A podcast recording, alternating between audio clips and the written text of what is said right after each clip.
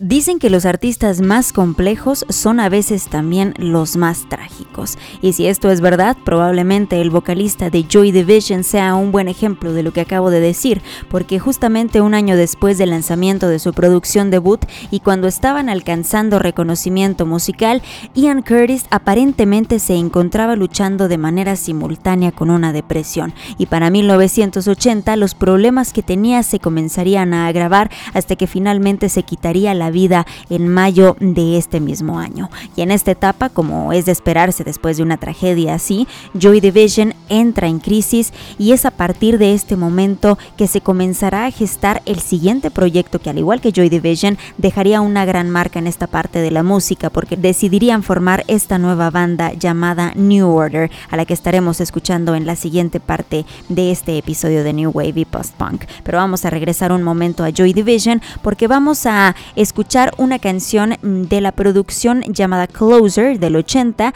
y antes, antes de Isolation, incluiremos a la marca de la banda. Fue escrita por Ian Curtis y se inspira en el matrimonio que tuvo en este tiempo y se lanza un mes después de su muerte. Una canción cuyo título me encanta y que se dice que fue su esposa a la que se le ocurrió que se llamara de esta manera, porque a veces el amor termina por separarte o hacerte pedazos. Vamos a escuchar Love Will Tear Us Apart y luego Isolation de Joy Division.